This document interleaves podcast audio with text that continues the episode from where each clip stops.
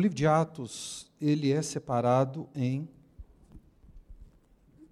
duas partes principais. Nós podemos separar o livro ou dividi-lo em duas partes principais: Ministério de Pedro e Ministério de Paulo. Ministério de Pedro abrange os 12 primeiros capítulos do livro de Atos, e é principalmente Pedro pregando para os judeus. Esse é o ministério do apóstolo Pedro, é, pregar para os da sua própria, uh, o seu próprio povo.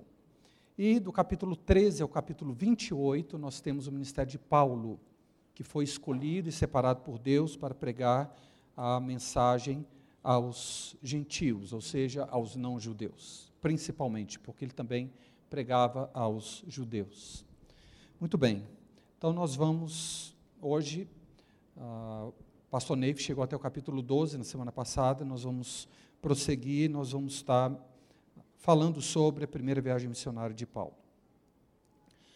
Primeiro vamos ver os personagens dessa, uh, dessa viagem ou dessa missão. Primeiro é Paulo, ele é o apóstolo aos gentios, nasceu próximo do ano zero e se converteu em torno do ano 33. Depois de 14 anos de preparo e crescimento na fé, inicia suas famosas viagens missionárias. Irmãos, a nossa vida cristã ela é muito semelhante à vida natural. Depois que nós cremos no Senhor, é necessário um tempo de crescimento, um tempo é, para amadurecimento. Ainda que no início nós tenhamos muitas experiências com Deus, o que é maravilhoso, sensacional. Mas para Deus nos chamar para a nossa missão, seja ela missões, seja ela qualquer outro ministério, leva um tempo, irmãos. E muitas vezes nós ficamos ansiosos, esperando o tempo do chamado do Senhor, mas Deus tem um tempo certo para cada coisa.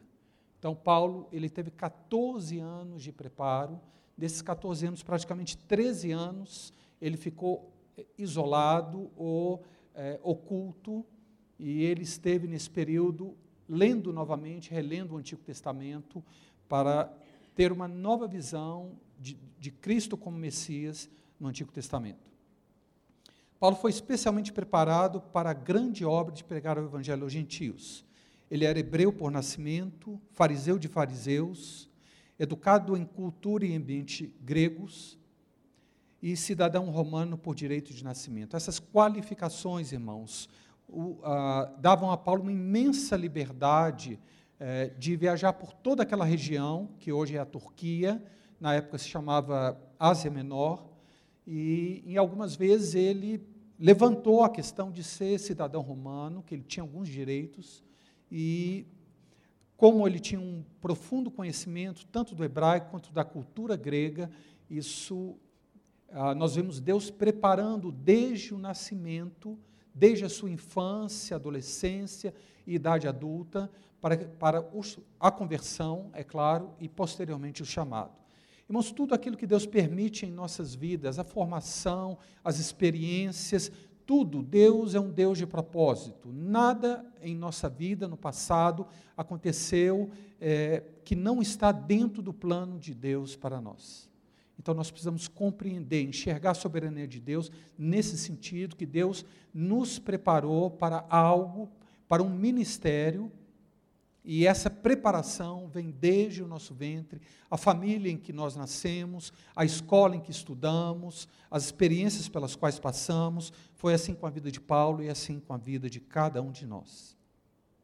Mais do que qualquer outra pessoa, Paulo foi o responsável pela disseminação do cristianismo por todo o Império Romano, pregando de maneira incansável a mensagem que havia procurado destruir. Então, o primeiro personagem desta viagem missionária é Paulo. O segundo é Barnabé. Barnabé era um levita, da tribo de Levi, natural da ilha de Chipre, e o seu nome significa filho da consolação ou filho da exortação. Quando se converteu, ele vendeu suas propriedades e entregou o valor aos apóstolos em Jerusalém. Por aqui nós vemos a generosidade, o desprendimento, uh, desse irmão em relação a finanças, e com certeza, quando nós entregamos as finanças, irmãos, nós entregamos parte da nossa vida, parte do nosso trabalho, parte do nosso esforço, do nosso suor, e nós vemos aqui esse homem eh, provando a sua consagração através dessa venda de suas propriedades e entrega aos apóstolos em Jerusalém. Barnabé foi quem apresentou Paulo aos doze apóstolos em Jerusalém, pois todos estavam com receio de encontrá-lo, pois não acreditavam que Paulo havia realmente convertido. Paulo era talvez o maior perseguidor da igreja, mas ele teve aquela experiência na estrada, indo para Damasco, e se converteu e pregou o evangelho em Damasco, e depois de algum tempo ele foi para Jerusalém, mas os apóstolos não estavam com medo, achando que era um artifício ele falar que tinha se convertido para prender os apóstolos. Mas Barnabé era uma pessoa tão confiável aos olhos desses apóstolos em Jerusalém, que ele introduziu Paulo à comunhão ah, das colunas ali em Jerusalém, que eram Pedro e Tiago, e nós podemos ver outra qualidade tremenda na vida desse homem, que é a confiabilidade e o discernimento. Ele foi enviado pelos apóstolos de Jerusalém para ver o que estava acontecendo em Antioquia, pois ali o evangelho estava sendo pregado aos gregos. Irmãos, depois da perseguição da igreja, após a morte de Estevão, muitos discípulos se espalharam e alguns chegaram em Antioquia, nós vamos falar sobre essa cidade, e ali eles começaram a pregar o evangelho, e não só para os judeus, mas também para os gregos. E os apóstolos em Jerusalém, sabendo disso, então enviaram este homem para ver o que estava acontecendo lá, é, porque eles confiavam inteiramente na vida desse discípulo de Jesus, na vida de Barnabé. Nessa ocasião, quando ele estava em Antioquia, vendo a graça de Deus sendo manifestada, então ele foi a Tarso, buscar Paulo para ministrar juntamente com ele aos cristãos de Antioquia. Ou seja, ele, apesar de toda a qualidade, qualificação, ele não se julgava uma pessoa autossuficiente. Ele buscou a ajuda ah, de outros ah, irmãos que tinham a capacidade de ajudá-lo. Por aqui também nós vemos outra característica desse irmão. E o terceiro personagem da primeira viagem missionária é Marcos, o evangelista. Nessa primeira viagem missionária, Marcos ainda era muito jovem. Tá? Nós temos aí uma pintura, uh, mas isso é quando Marcos já está mais idoso. Mas no momento em que ele partiu com Pedro e Barnabé, Marcos era bem novo. Ele era sobrinho de Barnabé, companheiro eventual de Pedro e Paulo e provável autor do segundo evangelho. Foi ele que partiu com Paulo e Barnabé nessa primeira viagem missionária. Nós vamos ver isso quando estudarmos essa viagem. Perge, ele abandonou a viagem por algum motivo não revelado nas Escrituras. Essa atitude provocou uma desavença entre Paulo e Barnabé quando tiveram que escolher seus companheiros para a segunda viagem missionária. Após esse rompimento com Paulo, não se ouve mais falar de João Marcos até uma década mais tarde. E nós podemos ver que posteriormente Paulo se reconciliou com João Marcos, pois pediu que ele o ajudasse no ministério, 2 Timóteo, capítulo 4, versículo 11. Então, 11. então esses são os três atores da primeira viagem missionária, Paulo, Barnabé e Lucas. Ah, desculpa, João Marcos. Cronologia. Irmãos, aqui está ah, mais ou menos um, uma escala de tempo do ano 44 ao 69, depois dá um pulo 89 a 95, e nós temos toda todo o Novo Testamento sendo redigido nesse período de 50 anos após o ano 40. Tá? Então nós temos aqui as viagens missionárias, a primeira, a segunda, a terceira, Paulo preso em Cesareia e sendo levado como prisioneiro para Jerusalém, e Após dois anos, ele foi solto. Uma quarta viagem que o livro de Atos não relata, mas nós sabemos pelas epístolas que aconteceu. E Paulo sendo preso uma segunda vez e sendo decapitado. Então nós temos aqui todas as epístolas de Paulo nesse uh, dentro aqui desse quadro. As outras epístolas escritas por Tiago, 1 e 2 Pedro, Hebreu, Judas, 1 e 2 e 3 João e Apocalipse não foram autoria dele, mas estão todas, inclusive os evangelhos e o livro de Atos, estão todos dentro desse período após o ano 45 aproximadamente até o, fine, até o final do primeiro século. Então, a primeira viagem missionária acontece aqui, do ano 45 ao ano 48 aproximadamente. Qual região ah, em que esses discípulos de Jesus foram pregar o Evangelho? Atualmente, essa região é a Turquia, tá certo? Como eu disse, ela se chamava Ásia Menor, e os discípulos saíram aqui de Antioquia e pregaram o Evangelho nessa região da Galácia. Nós temos, nós temos algumas províncias que estão dentro dessa região, que é a Panfilha, Cilícia, Frígia e algumas outras sub-regiões aqui da Galácia. Então, esse foi o campo missionário de Paulo, Barnabé e João Marcos. Muito bem, vamos ver então o percurso. Nós vamos trabalhar com esse mapa, ampliamos aqui essa região e nós temos a legenda P, Paulo, B, Barnabé, JM, João Marcos. Muito bem, esses irmãos, eles estavam em Antioquia, como eu disse, João Marcos foi buscar Paulo, João Marcos estava em Antioquia, foi buscar a Paulo que estava aqui na cidade de Tarso para ajudá-lo no ministério. Enquanto eles ministravam ao Senhor, então o Espírito Santo falou claramente para que fosse separado Paulo e Barnabé para uma missão, para essa missão uh, missionária, e eles escolheram a João Marcos como auxiliar. Irmãos, Antioquia da Síria era a terceira cidade mais importante do Império Romano na época, apenas sendo superada por Roma, a capital do Império, e Alexandria, no Egito, que era onde residia a maior comunidade de judeus fora de Jerusalém.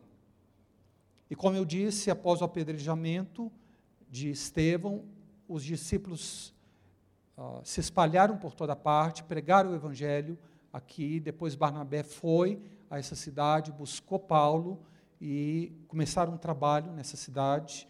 E depois de algum tempo, o Espírito Santo separa Paulo e Barnabé para, ora, para a obra missionária e a igreja ora por eles com imposição de mãos. Os irmãos, então, Paulo Barnabé e João Marcos, vão para a ilha de Chipre, a uma cidade chamada Salamina. Salamina, irmãos, é, era a cidade natal de Barnabé. E ao chegarem nessa cidade, eles anunciaram a palavra de Deus nas sinagogas judaicas. E qual lição que nós podemos ter, irmãos, desse, uh, desse do início dessa jornada? Quando nós vamos para missões, o evangelho deve ser pregado primeiramente aos de casa. Muitas pessoas querem ir para missões, mas não evangelizam, não dão fruto onde eles estão, não se lembram dos seus parentes. E isso é algo fundamental na, ah, no chamado missionário. Paulo, como eu disse, ele ficou dez anos aqui na cidade de Tarso, cidade natal dele, com certeza pregando o Evangelho, porque ele já tinha pregado ah, em. Como é que chama essa cidade que ele converteu? Damasco. Indo para Damasco, ele pregou. Pregou também em Jerusalém com os apóstolos. E Paulo ficou dez anos aqui pregando para os seus. A Bíblia não fala sobre esse período, mas dez anos é muito tempo e Paulo, com certeza, ele divulgou o evangelho para os seus. Então, primeiro, no primeiro momento, Paulo Barnabé, Barnabé vai para a sua terra natal.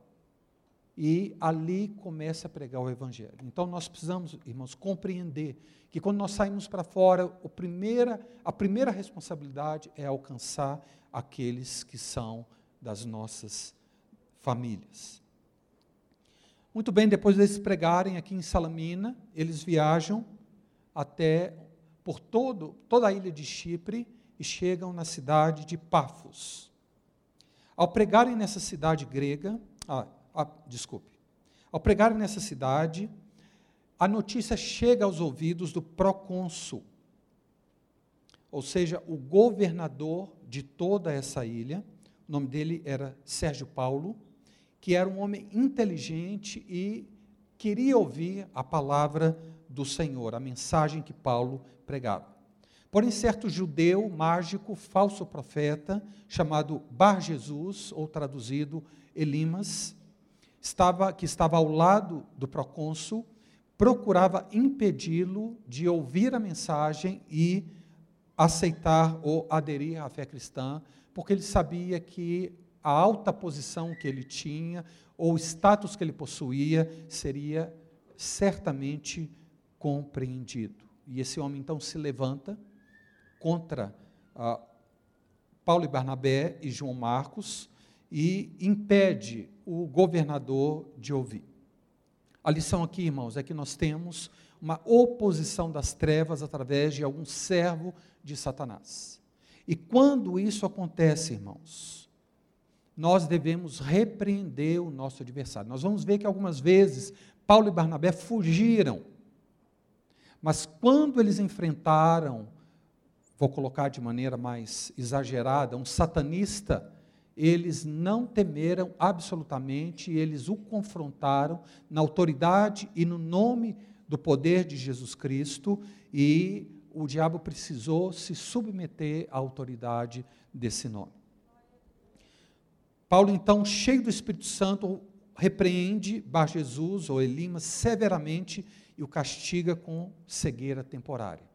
O procônsul crê maravilhado com a doutrina do Senhor, não só por causa das palavras de sabedoria, da, da mensagem ah, de salvação, mas também pela manifestação do poder de Deus, que é outra coisa que nós precisamos possuir quando nós vamos para a obra missionária.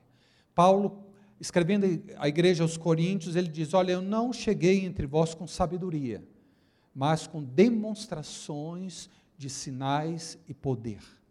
Então, o Evangelho, irmãos, precisa ter esse conteúdo de poder para que a mensagem seja plenamente aceita e seja submetido todo o poder das trevas. Muito bem, não sabemos o que aconteceu aqui nesse caminho, mas durante essa jornada, Paulo, Barnabé e João Marcos estavam juntos.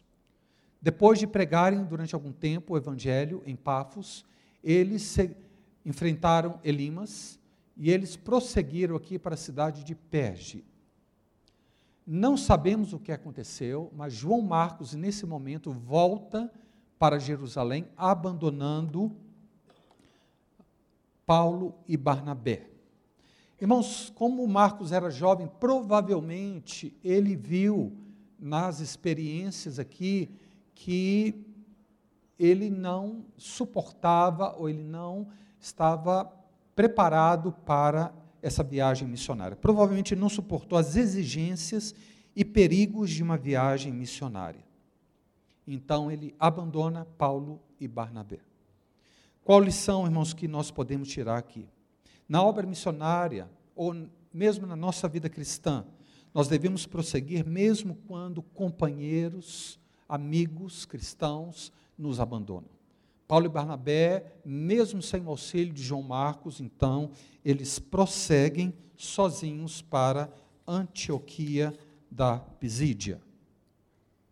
Então, os apóstolos, Paulo e Barnabé, eles vão para essa cidade, Antioquia da Pisídia. Antioquia da Pisídia era um importante centro comercial com grande população de judeus. E num sábado, Paulo e Barnabé entraram numa sinagoga e pregaram um longo discurso, esse discurso está registrado no livro de Atos, é, explicando ou, ou trazendo a mensagem que Jesus era o Messias aguardado por Israel. Eles pregaram primeiro, isso sempre acontecia. Primeiro eles iam nas sinagogas, porque o próprio Paulo depois fala em sua carta aos Romanos: o evangelho é em primeiro lugar para o judeu, depois para o gentio. Por quê? Porque foi da nação judaica que o Messias veio. E os judeus ficaram tão impressionados com a, a explicação ou a mensagem de Paulo que pediram para que ele viesse no próximo sábado falar as mesmas palavras. E no próximo sábado, durante a semana, a notícia se espalhou e praticamente toda a cidade foi na sinagoga para ouvir a pregação ou a mensagem de Paulo ali em Antioquia da Pisídia. Quando os judeus incrédulos viram isso, eles ficaram com ciúmes. Eles ficaram indignados com a aceitação do povo pela mensagem e o sucesso de Paulo e Barnabé e os expulsaram da sinagoga. Preste atenção nessa palavra, eles foram expulsos. Paulo, e Barnabé então se voltam para os gentios. Eles disseram aos judeus: olha, em primeiro lugar, nós precisamos pregar o evangelho para vocês, mas se vocês não se sentem dignos da salvação, nós então vamos partir para os gentios. E os gentios da cidade ficaram grandemente é, contentes e muitos creram na palavra do Senhor, e a palavra do Senhor foi divulgada por toda aquela região. Porém, os judeus não ficaram satisfeitos em expulsar Paulo e Barnabé da sinagoga. Não. Eles instigaram os líderes da cidade e algumas mulheres piedosas de alta posição social a perseguirem Paulo e Barnabé, expulsando-os da cidade.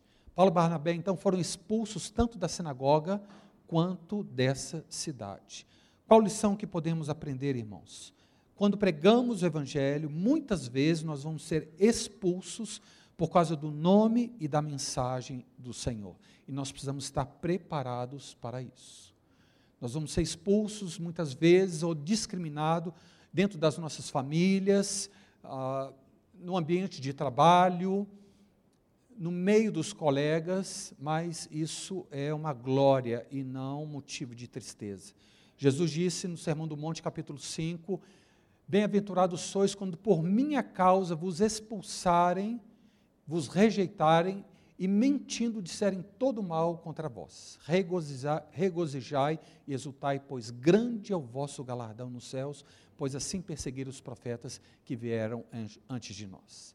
Irmãos, quando Jesus diz que as, nós somos bem-aventurados quando as pessoas nos expulsam, ele diz: é, alegrai-vos, exultai. Essa palavra exultai é, um, é uma alegria tão grande como, como se fosse num campo de futebol quando o seu time faz um gol e ganha a partida. Mas é uma vibração intensa, é isso que Jesus está falando. Quando isso acontecer com vocês, vocês se alegrem e, e saltem de alegria, porque ah, vocês estão andando no caminho certo, estão indo na direção certa, porque nós não podemos nos misturar e procurar, procurarmos ser aceitos pelo mundo. Então, Paulo e Barnabé foram expulsos de Antioquia da Pisídia e prosseguiram para a cidade de Icônio. Icônio era a capital da província romana da Licaônia, que era uma subprovíncia dessa região aqui da Galácia. Em Cônio, Paulo e Barnabé entram em uma sinagoga e falam de tal modo que uma grande multidão, tanto de judeus quanto de gentios, aceitam a palavra de Deus. E os judeus incrédulos, então, levantam oposição contra, contra Paulo e Barnabé. Contudo, os apóstolos ficam ali um bom tempo pregando e operando sinais e prodígios. Qual lição que podemos tirar, irmãos?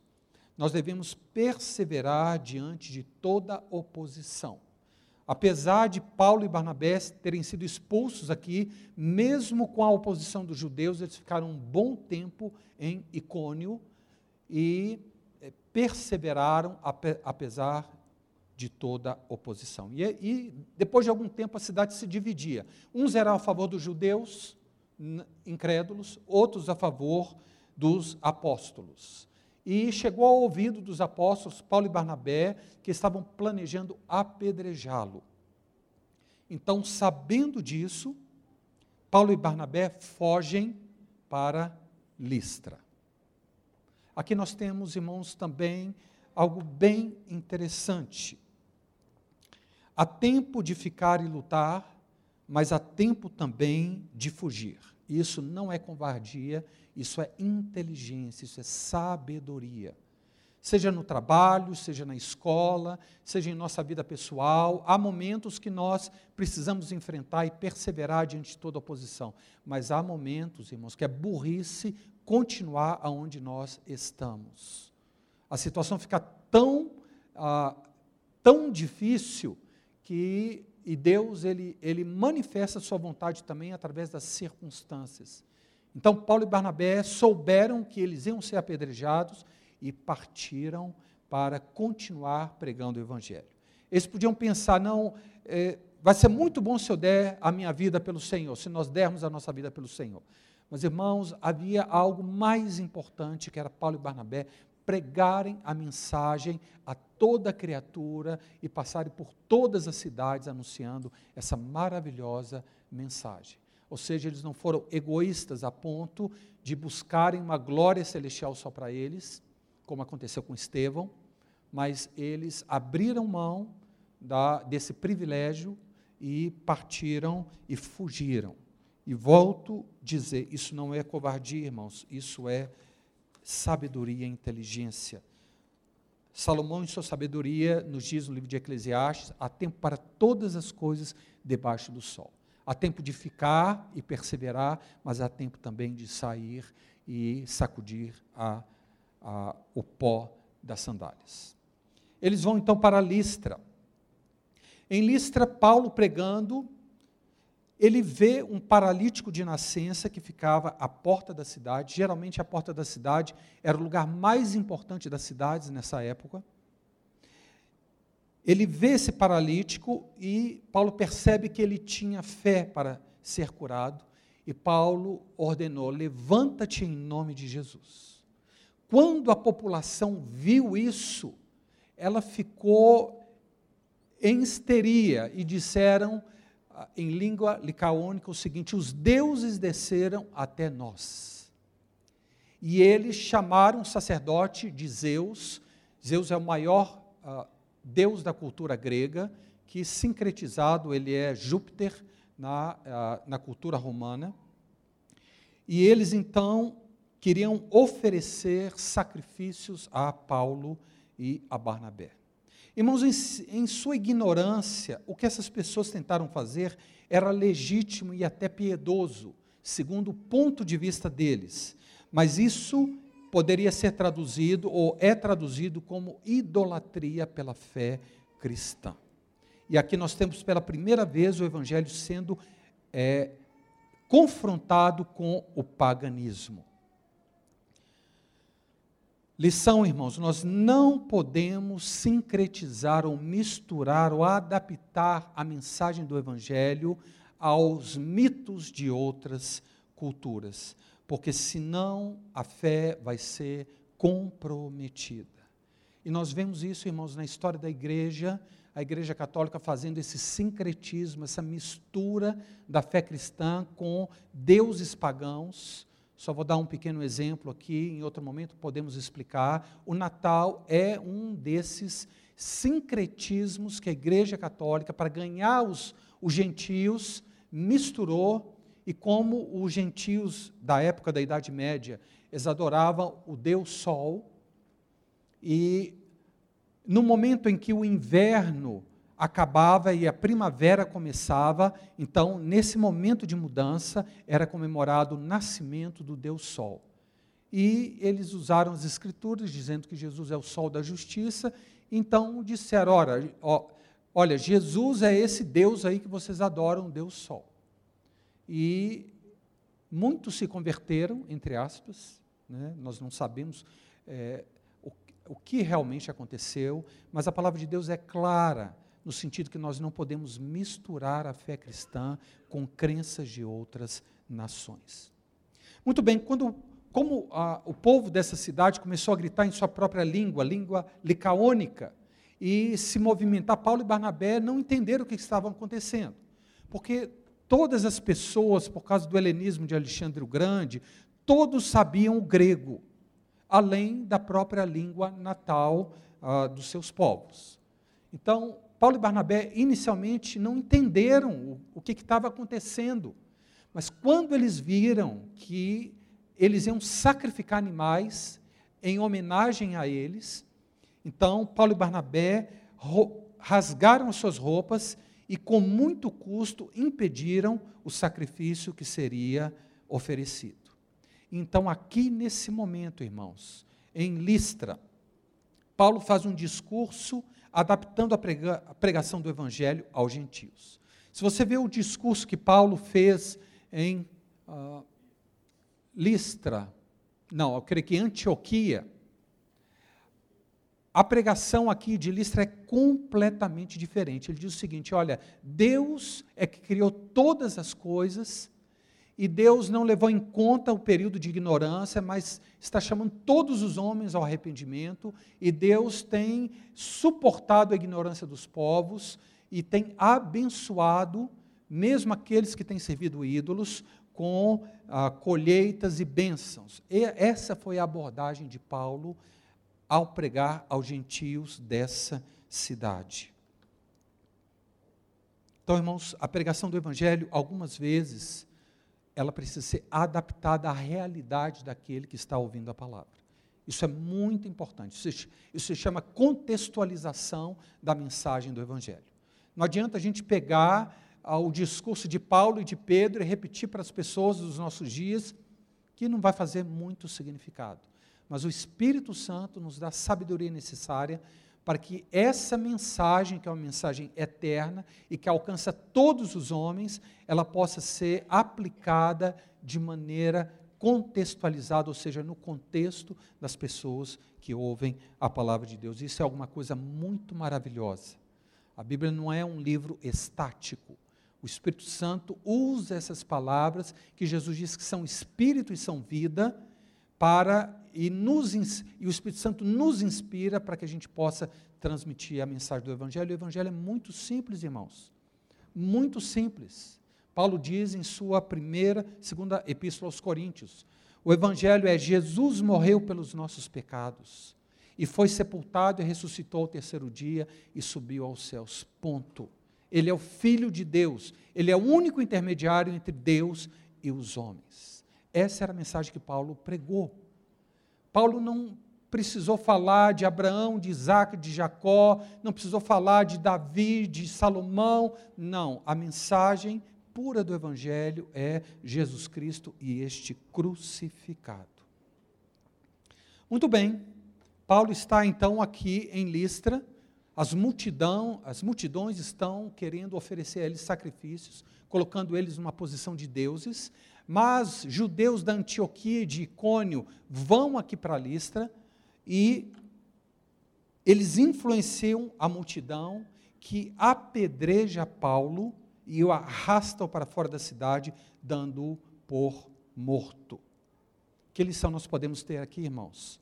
Que a glória humana, ela, ela não dura muito. No momento, as multidões queriam exaltar Paulo e Barnabé como deuses, Logo depois, essas mesmas multidões apedrejaram Paulo ao ponto de morte. Portanto, irmãos, não queira ser bem aceito, não queira ter, é verdade, nós precisamos ter um bom testemunho, uma boa reputação, mas nós não vamos agradar o mundo, esse não é o nosso chamado. Nós temos que agradar aquele que nos chamou, aquele que nos salvou, aquele que nos comissionou. Portanto, não fique muito entusiasmado quando as pessoas aí de fora só falam bem de você. Jesus disse: Ai de vós quando todos vos louvarem. A perseguição, a rejeição, irmãos, faz parte da vida cristã, faz parte da mensagem do Evangelho. E a multidão colocou Paulo para fora de Listra, dando ele por morto. Alguns creem, irmãos, que Paulo realmente morreu alguns estudiosos da palavra, e que foi nesse momento que ele foi arrebatado ao terceiro céu e ouviu palavras as quais ele não podia repetir. Em 2 Coríntios, Paulo fala dessa experiência. Ele diz: Eu não sei se no corpo ou fora do corpo, mas eu fui ao terceiro céu e ouvi coisas maravilhosas. Então, alguns creem que foi nesse momento. Mas o que acontece depois, irmãos? Alguns discípulos rodeiam a Paulo depois que as multidões saem. Ou seja, Paulo ficou um tempo ali prostrado. Nós, como ele mesmo diz, eu não sei se no corpo ou fora do corpo eu fui arrebatado. Tá? Mas um tempo depois, os discípulos chegam, rodeiam a, a Paulo, com certeza oram por ele, e Paulo se levanta e volta à cidade. Irmãos, quando nós estamos dentro da vontade de Deus, nós não partimos antes da hora. Alguns creem que Deus ressuscitou a Paulo nesse momento, porque o chamado de Paulo não poderia acabar aí. Como aconteceu em Icônio, se ele soubesse antecipadamente que o povo queria apedrejá-lo, ele teria saído. Mas ele foi pego de surpresa e foi apedrejado quase ou ao ponto de morrer. No dia seguinte, irmãos, eles partem para Derbe. Então, aqui nós temos Paulo cura um, um aleijado de nascença. Os sacerdotes de Zeus querem oferecer sacrifícios a, Paulo, a Barnabé e Paulo, Zeus e Hermes. Eles são apedrejados, Paulo é apedrejado, e eles vão para Derbe e ali anunciam a mensagem do Evangelho e muitos creem. Irmãos, que coisa impressionante, Paulo devia estar todo machucado, talvez com alguns ossos quebrados, mas ele não desiste do seu chamado, ele prossegue. No dia seguinte, ele já está em outra cidade pregando o Evangelho, todo machucado. Irmãos, quando nós vemos a vida de Paulo, nós ficamos impressionados com a determinação, a coragem, a sabedoria, a perseverança desse homem. Nada o consegue parar, absolutamente nada. E ele continua na sua, uh, no, dentro do seu chamado. Depois de anunciar então o evangelho aqui em Derbe, eles voltam, Paulo e Barnabé, às cidades às quais eles tinham pregado e foram apedrejados. Imagina, se eu tivesse na pele de Paulo, eu falaria assim: não volto para a lista de jeito nenhum. Está doido? O pessoal acabou de me apedrejar há poucos dias atrás, eu volto. Paulo voltou para a lista onde o apedrejaram, a Icônio, onde planejavam apedrejá-lo, ele correu o risco de ser novamente apedrejado, e a Antioquia da Pisídia, que ah, ele, eles foram expulsos. E eles, passando por essas cidades, irmãos, eles promovem em cada igreja a eleição de presbíteros, a eleição de líderes. E voltam a Perge e pregam ali a palavra de Deus. Irmãos, a lição que nós podemos tirar aqui é que em toda a obra de Deus nós não devemos apenas plantar a semente, mas nós devemos cuidar e regar da semente. Paulo e Barnabé podiam se dar por satisfeitos, não, já pregamos o evangelho aqui, vamos voltar, estamos bem perto aqui de Antioquia, vamos voltar para Antioquia. Não. Eles sabiam que apenas tendo plantado a mensagem de salvação é, não era suficiente. Eles precisavam voltar e fortalecer os novos convertidos e Paulo, com a sua própria vida, dava testemunho, dizendo: Olha, o que nós passamos faz parte da mensagem. Isso, todo aquele que busca o reino de Deus, ele vai ser perseguido e vai sofrer. E dessa maneira, Paulo animava os cristãos das cidades às quais ele já tinha pregado o Evangelho. Eles vão então ao porto de Atália, pegam um navio e voltam a Antioquia e ali dão um relatório à igreja de tudo que Deus fizera através deles e de como a porta da fé foi aberta aos gentios. Irmãos, se nós. É, o livro de Atos é considerado como o manual de missões da igreja cristã. Eu só dei apenas algumas ilustrações ou lições que nós podemos retirar do livro de Atos para a nossa vida cristã hoje, tá certo?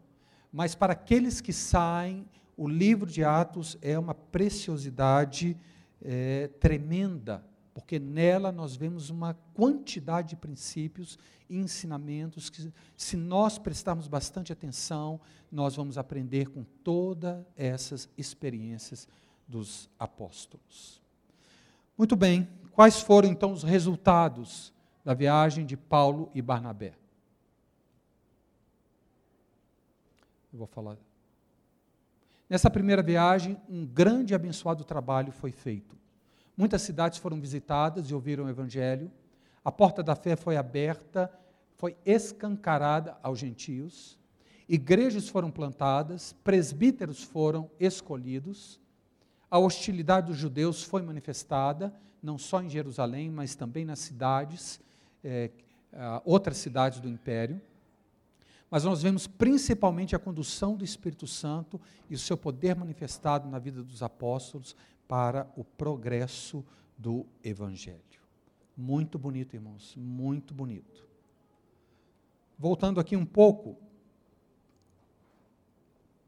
após Paulo e Barnabé pregarem nessas cidades, alguns judeus aqui de Jerusalém, convertidos, sem autorização dos apóstolos, eles foram nessas cidades e começaram a ensinar que não bastava crer em Jesus para ser salvo, era necessário também circuncidar e guardar a lei de Moisés. Paulo, quando fica sabendo disso, Paulo fica indignado e escreve a carta, a sua primeira epístola, epístola aos Gálatas, para toda essa região, ou seja, todas as cidades, dizendo claramente que lei e graça não podem é, andar juntas. Ou você está debaixo da graça de Deus, ou você está debaixo do jugo da lei de Moisés. É impossível você abraçar essas duas coisas. E a Epístola de Gálatas é uma epístola que Paulo ele não poupa ah, nem esses judeus, chama eles de cães, e nem os cristãos que estavam sendo seduzidos pelo judaísmo. Paulo escreve uma epístola severa, colocando em ordem aquilo que estava começando a se desviar para que a mensagem fosse preservada e discípulos não fossem arrastados para o judaísmo. Irmãos, isso também tem acontecido no dia de hoje. Nós vemos muito essa sedução judaica Realmente a cultura judaica, as festas, todas, ah, todas aquelas coisas são maravilhosas, irmãos. A história desse povo, mas nós precisamos olhar para frente, irmãos, e não para trás. Muitos ou alguns ficam olhando para essas coisas, para o Antigo, uh, para o Antigo Testamento, e ficam fascinados e se perdem. Querem aprender o hebraico, querem.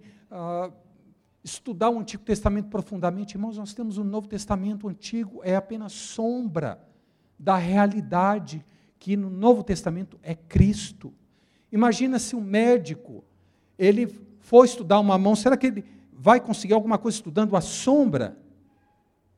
Não tem, ele precisa pegar o que é real. E nós temos, irmãos, tantas riquezas em Cristo Jesus, que nós não temos tempo para ficar olhando para trás, ainda que ah, no Antigo Testamento há muitas lições para a vida cristã, no Antigo Testamento há, há muitos princípios que nós podemos aprender, mas sempre sob o ponto de vista da nova aliança. Nunca apenas é, dentro daquela cultura, não, nós precisamos traduzir isso para a visão da nova aliança. Portanto, irmãos, esse é, essa é a primeira viagem missionária de Paulo. Ela foi uma, uma viagem curta comparada às outras, tá certo? Mas ela foi muito significativa, que deu uma tremenda experiência para Paulo e Barnabé, para eles prosseguirem na obra missionária. Amém? Deus nos abençoe, irmãos.